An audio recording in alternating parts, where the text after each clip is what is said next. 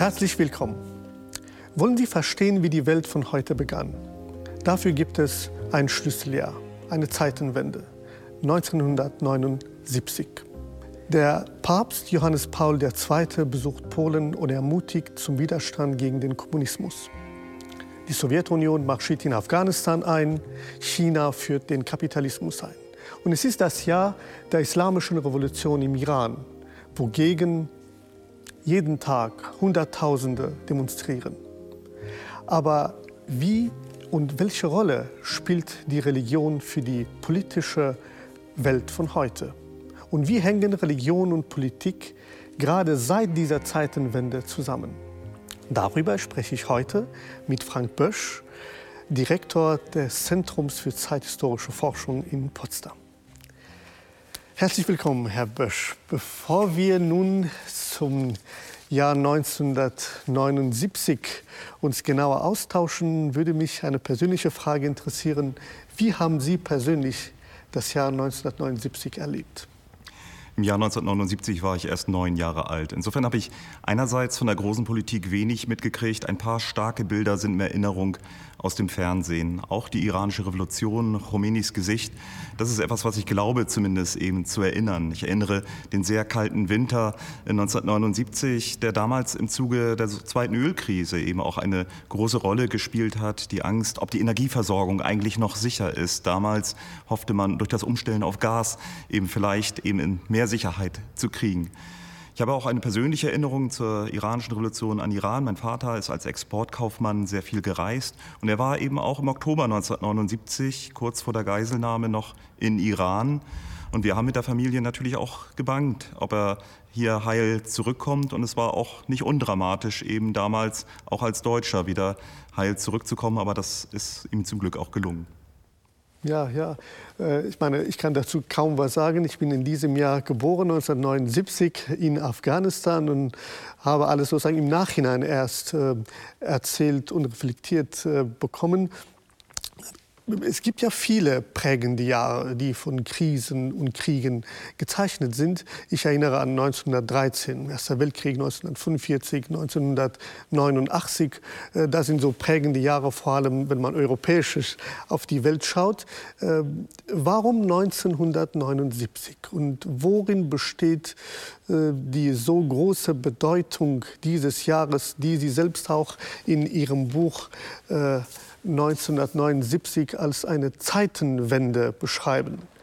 Wenn wir äh, hier uns anschauen, im äh, Jahre 2022 wurde das Wort Zeitenwende als das Wort des Jahres gekürt, weil Olaf Scholz äh, den 24. Februar letzten Jahres, nämlich den Ukraine-Krieg, als eine Zeitenwende beschrieben hat.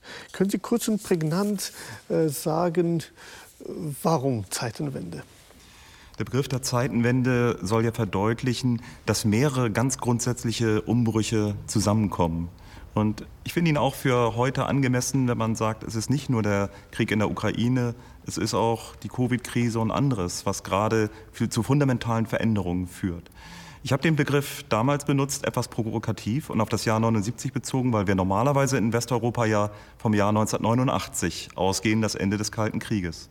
Wenn wir aber gucken, wo grundsätzliche globale Herausforderungen ihren Anfang nehmen, dann ist es oft die Zeit Ende der 70er Jahre, weil eben so etwas wie die Globalisierung ökonomisch mit der Reform in China ganz stark aufkommt, weil Religion und Politik, so darum geht es ja auch heute, ähm, sich ganz neu verbinden. Nicht nur in Iran und Polen, sondern etwa auch in Nicaragua in der Revolution dort, ähm, wo die Theologie der Befreiung eine zentrale Rolle spielt. Oder das Aufkommen des Neoliberalismus mit der Wahl von Thatcher in Großbritannien, dann später auch mit Ronald Reagan eine ganz zentrale Bedeutung hat. Oder mein letztes Beispiel zu nehmen, die Rolle von außereuropäischen Flüchtlingen, auch ein ganz, weiterhin ganz großes Thema, gewinnt dort erstmals eine große Dynamik mit der Aufnahme der Boat People, über anderthalb Millionen Menschen, die vor allen Dingen aus Vietnam fliehen.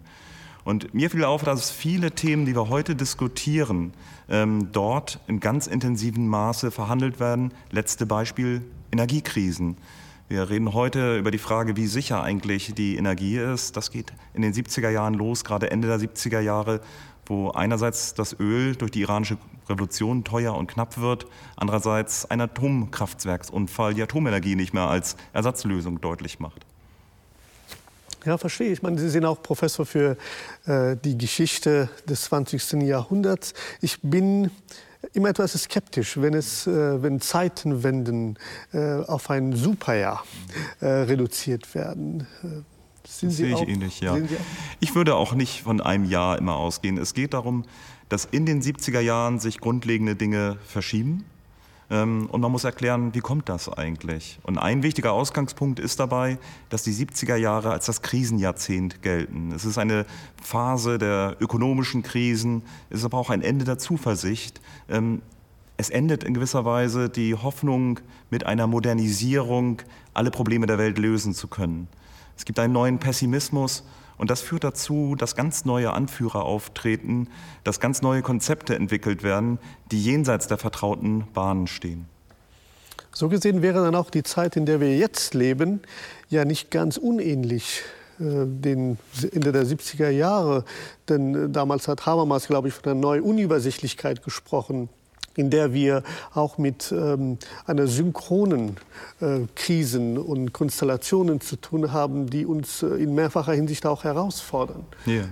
Ich sehe da tatsächlich sehr, sehr viele Verbindungen zur Gegenwart und es sind auch ähnliche Themen. Wenn wir es etwas weiten, wir könnten zum Beispiel eben auf die Umweltkrise, auf die Klimaprobleme ähm, gucken. Auch das ist ein Thema, das große Virulenz gewinnt. Die, Atteste, äh, die, Proteste gegen die Atomkraft sind ein Beispiel, aber auch der äh, erste, die erste Weltklimakonferenz findet 79 statt. Die Erderwärmung wird in dieser Zeit thematisiert. Ähm, auch in diesem Thema gibt es Verbindungen zur Gegenwart. Und viele Fragen, die wir heute diskutieren, liegen eben auch quer zum Kalten Krieg und diesen Debatten. Hier kommen einfach neue Themen auf und sie überlagern sich. Sie haben auch alle miteinander zu tun. In gewisser Weise ist das Interessante gerade auch für unser Gespräch, dass vieles, was dort entschieden wurde, auch deren Ergebnisse, deren sozusagen die, die Verkettung von Folgen von diesen Entscheidungen auch heute uns unbedingt in gewisser Weise auch global angehen. Schauen wir uns einfach jetzt den heutigen Iran an äh, und äh, die Proteste und die Brutalität des Regimes, was dort auch ein Gewächs äh, der Ende der 70er Jahre ist, äh, das ist schon herausfordernd und in gewisser Weise dann auch virulent zu verstehen, welche Rolle überhaupt die Religion für die, für die Politik äh, seitdem gespielt hat. Lassen Sie uns kurz äh, uns anschauen, wie das Ganze damals aussah. 1979 kam Ayatollah Khomeini nach 15 Jahren Exil zurück in den Iran und stürzte den Schah. Der persische Schah wollte das Land zum Westen hin öffnen, was den meisten Iranern nicht passte. Hunderttausende protestierten damals gegen ihn. Khomeini errichtet eine Herrschaft der Gottesgelehrten, eine Theokratie. Dafür wird er vom Volk als Revolutionsführer gefeiert. Doch der zeigt sich schon bald als Gewaltherrscher, der jede Opposition skrupellos verfolgt. Ja, das ist schon ein gravierendes Ereignis in der Weltgeschichte. Könnten Sie diese prägnant historisch uns erklären? Wie kam es überhaupt zu, diesem, zu dieser Entscheidung? Ja, wie jedes Ereignis hat es immer eine längere Vorgeschichte und einen kurzfristigen Anlass. Die längere Vorgeschichte ist sicherlich die, dass Iran schon eigentlich seit den 30er Jahren, muss man sagen, ein sehr westlicher, zunehmend säkularer Staat war. Und ähm, mit den Reformen des Schahs, vor allem der sogenannten Weißen Revolution 63, 64, formiert sich ein religiöser Widerstand, der auch von Khomeini damals schon 63, 64 angeführt wird, weswegen er zunächst Hausarrest erhält und dann ins Exil verfrachtet wird, äh, wo er vor allen Dingen in Irak eben auch dann ähm, dort gegen das Regime beziehungsweise auch sein Konzept seines Gottesstaates, des islamischen Staates ausarbeitet. Das dieser Protest hat eine zweite Wurzel, ähm, gerade die sehr enge Kooperation mit dem Westen, die über die Ölförderung in Iran eben auch forciert wird, bringt dem Schah selbst unermesslichen Reichtum. Aber selbst in den 70er Jahren, als die in der Ölkrise die Einnahmen durch das Öl stark steigen, hat die Bevölkerung eigentlich wenig davon. Ähm, es gibt eine große Armut, ähm, selbst auch Ende der 70er Jahre. Und gleichzeitig wird deutlich, dass der Schah in Saus und Braus lebt, ein westliches Jet-Set-Leben führt, in Davos Skifahren geht, sich mondän eben entsprechend gibt, ähm, in der Klatschpresse im Westen mit seinen wechselnden Frauen eben auch gefeiert wird oder auch belästert wird. Und eine dritte Spur, die wichtig ist, ist das Aufkommen des Menschenrechtsdiskurses. Und den bringen viele Iraner im Exil selbst auf. Viele Iraner leben in der Schweiz, in Deutschland, auch in den USA. Und seit den 60er Jahren gehen sie auf die Straße. Die 68er verbünden sich mit ihnen in den Protesten gegen den Schah, besonders prominent in Berlin 1967, wo ein Student Benno Ohnesorg ja auch erschossen wird. Und dieser Menschenrechtsdiskurs wird dann auch von Jimmy Carter, von dem US-Präsidenten, aufgegriffen. Iran wird zwar weiterhin mit Waffen beliefert, wird weiterhin auch ökonomisch unterstützt. Die Bundesrepublik liefert ein Atomkraftwerk, um das heute in Bushehr ja noch gestritten wird.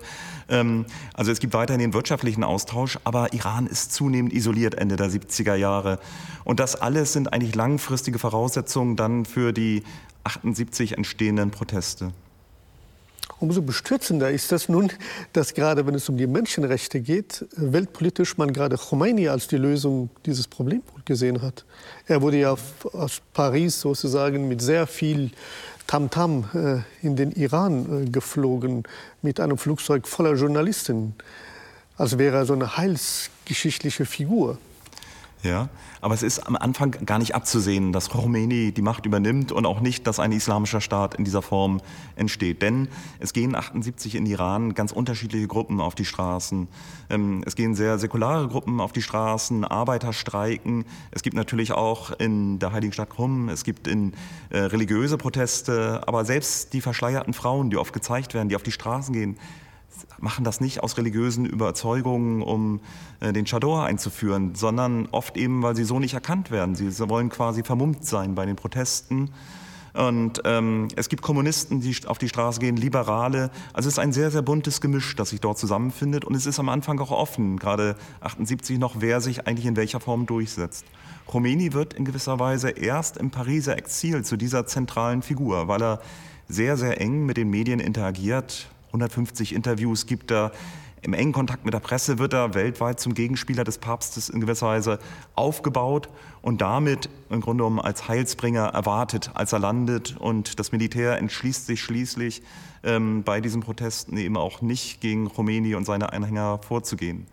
Und selbst als Khomeini die Macht in gewisser Weise übernimmt, ist es noch unklar, welche Form sich durchsetzt. Khomeini hat sich im Exil sehr gemäßigt gegeben sagt oft, dass er demokratische Elemente einführen wird, äh, macht scheinbar Zugeständnisse und hat auch keinen ganz festen Plan.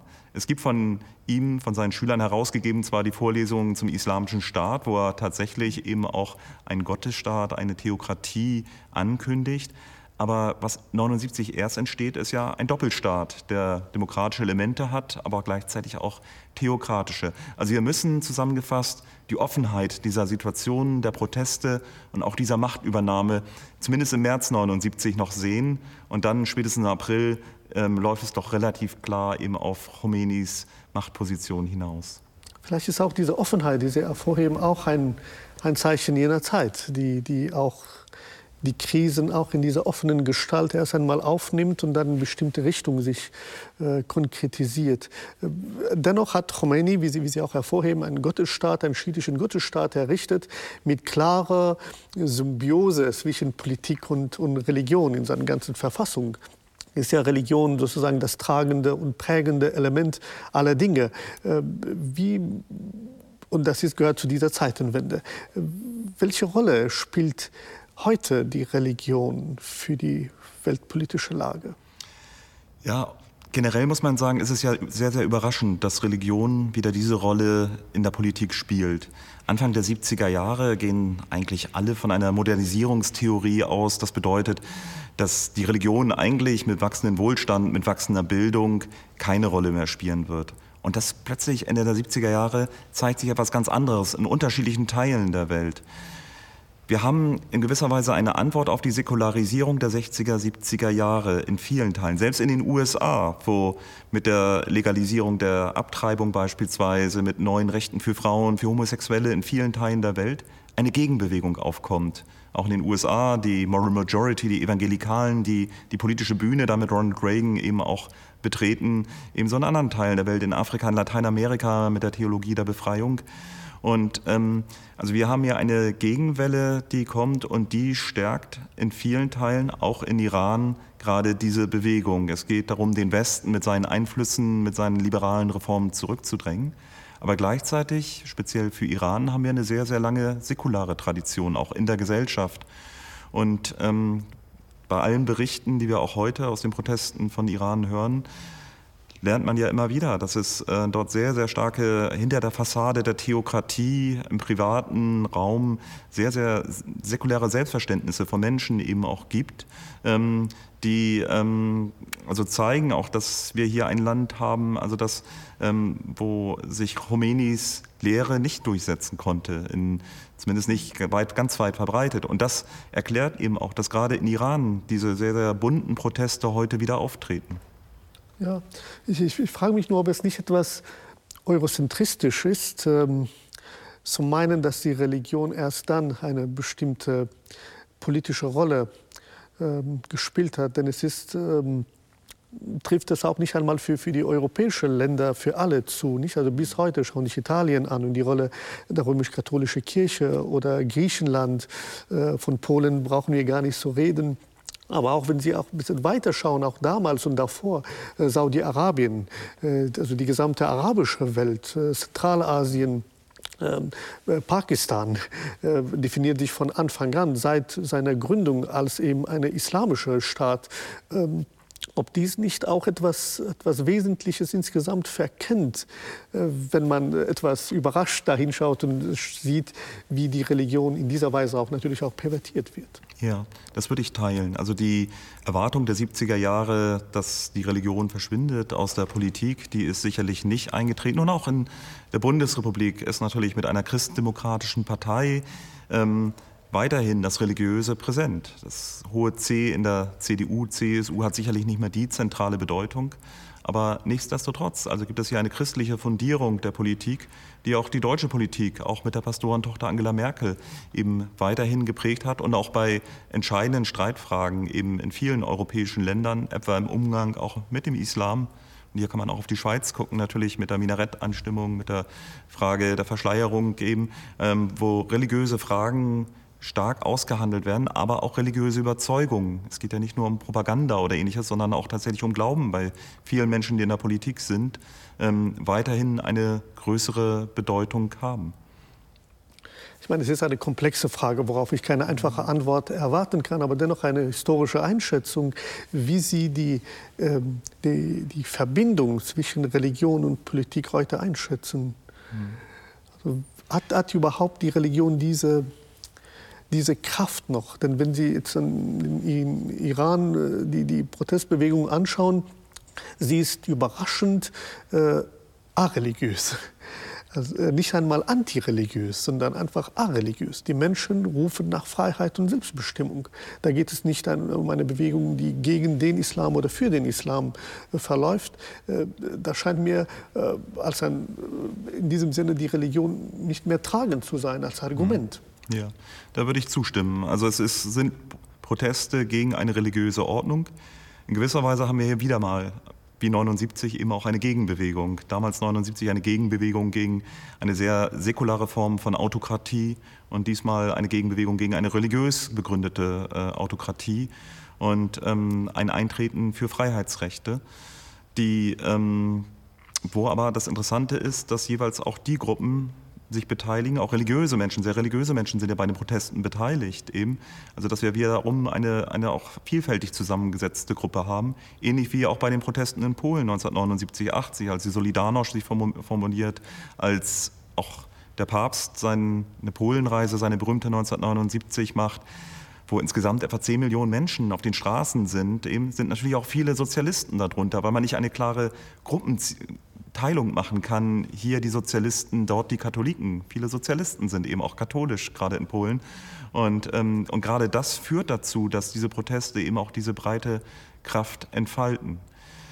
Alle Statistiken, alle Befragungen sagen auch, dass die Religion tendenziell eher an Bedeutung verliert. Aber es sind sehr, sehr sichtbare, kraftvolle Gruppen da. Wir sehen es auch gerade in den USA, etwa die Macht der Evangelikalen bei den Republikanern, die ähm, doch entscheidend den Kurs mitbestimmen und auch entscheidend auch mitprägen können, wer etwa von republikanischer Seite Präsident wird.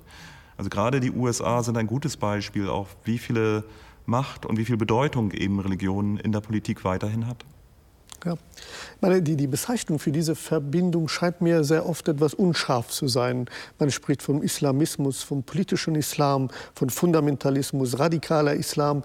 Einige Bezeichnungen habe ich auch in Ihrem Buch sozusagen äh, auch wiederfinden können. Ähm, und die, die Frage ist, ob, äh, ob es hier um eine Politisierung der Religion geht oder um eine Sakralisierung des Politischen, um etwas äh, weniger abgehoben zu klingen. Äh, wir haben einfach mit, mit, mit Staaten zu tun, die auch immer noch Religion als ihre Staatsreligion formulieren.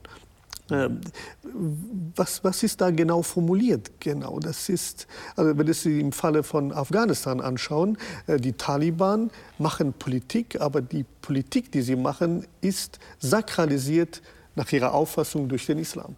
Das heißt, jede Entscheidung, die getroffen wird, die eigentlich politisch ist, man würde sagen parlamentarisch entschieden wird, hat einen sakralen Charakter. Also unwiderrufbar hat es eine absolute Geltung. Da ist sozusagen eine ganz klare, äh, klare Sicht vertreten, aber sonst ist das alles etwas unscharf. Ähm, daher meine Frage, wie, wie rum würden Sie das Ganze einordnen? Ja. Es hängt davon ab, wie wir Politik definieren. Denn Politik ist ja nach unserem heutigen Verständnis nicht nur das, was Regierungen machen, sondern Politik umfasst kollektiv verbindliche Entscheidungen, Normen, nach denen eine Gesellschaft lebt und die sanktioniert werden können eben auch. Und damit ist Religion etwas, wenn es in das alltägliche Zusammenleben eingreift, das weit über Regierungsentscheidungen hinausgeht. Es geht um darum, wie Menschen leben können, welche Freiheiten Menschen haben, religiös zu sein. Auch das ist eine Freiheit, eben, die einige Staaten ja nehmen, oder auch nicht religiös zu sein. Und damit sind wir eben auch ähm, bei ähm, Iran und bei Afghanistan, die natürlich besonders stark hier Freiheiten einschränken und bestimmen. Und gleichzeitig ist das politische Programm, das abgeleitet wird, in dem Fall aus dem Koran abgeleitet wird, natürlich etwas, was umstritten ist. Also was man sehr skeptisch sehen kann und kritisch sehen muss, eben auch, ob das ähm, in irgendeiner Form eben auch tatsächlich ableitbar ist und ähm, wo es auch wichtig ist, das entsprechend zu dekonstruieren.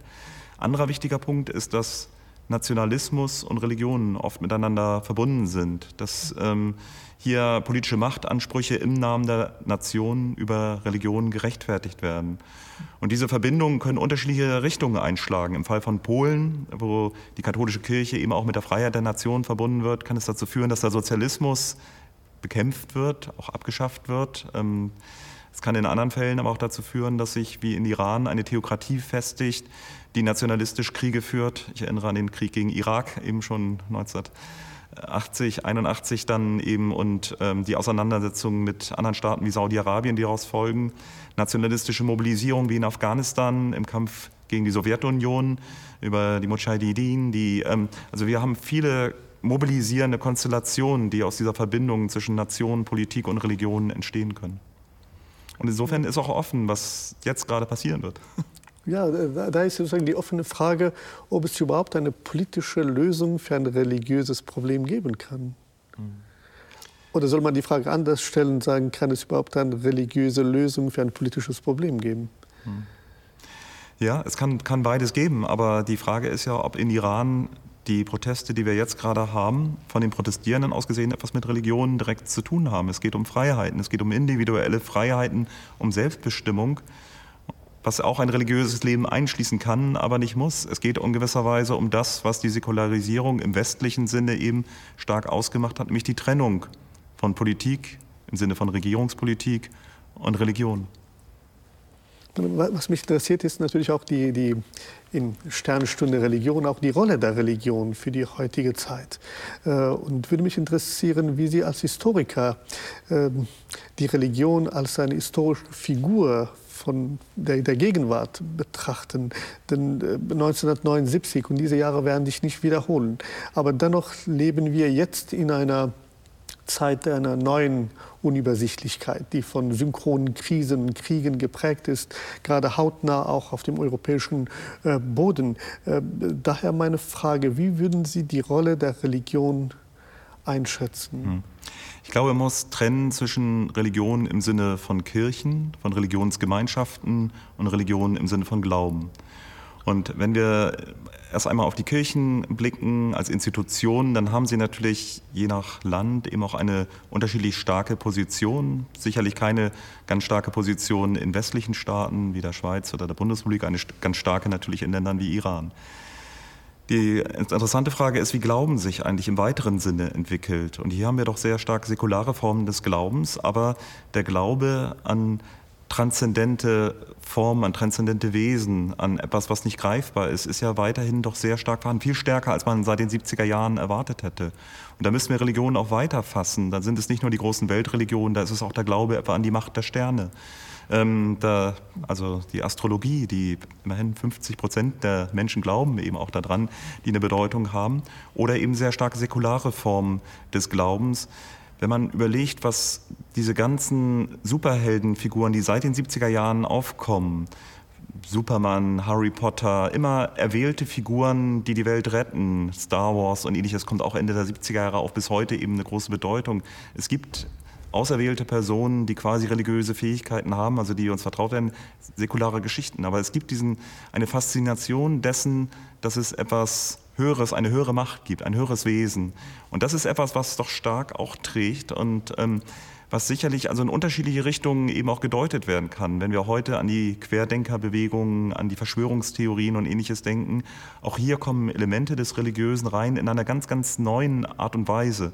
Also zusammengefasst, worauf ich, wofür ich sensibilisieren will, ist, dass wir Religion jenseits der großen Kirchen und ihrer Interaktion mit der Politik denken, sondern in einem weiteren Sinne ähm, an Dinge, an die Menschen glauben und aus der sich sehr, sehr stark politische Dinge, auch Protestbewegungen und ähnliches entwickeln können. Und gerade auch die nationalistischen Bewegungen, die protestieren, ähm, rechte, populistische Bewegungen, nehmen ja oft religiöse auch Gedanken für sich in Anspruch.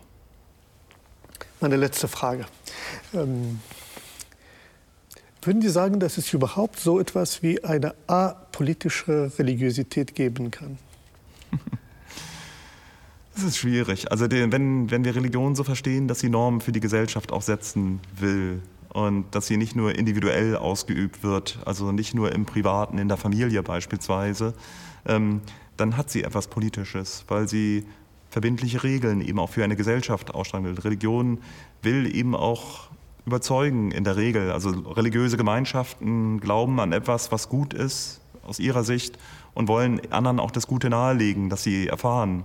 Und damit hat es natürlich, wenn man Politik im weiteren Sinne versteht, auch etwas Religiöses eben. Und ähm, aber natürlich muss man da differenzieren, inwieweit das Ganze nun in eine Vorschrift mündet, in Gesetze mündet, die anderen Leuten eben auch vorschreiben, wie religiös sie sind und welche Form von Religion sie auch ausüben. Und da unterscheidet sich das natürlich sehr, je nachdem, ob wir in Demokratien sind oder in autoritären Systemen wie Iran. Haben Sie vielen Dank für das erhellende Gespräch. Danke.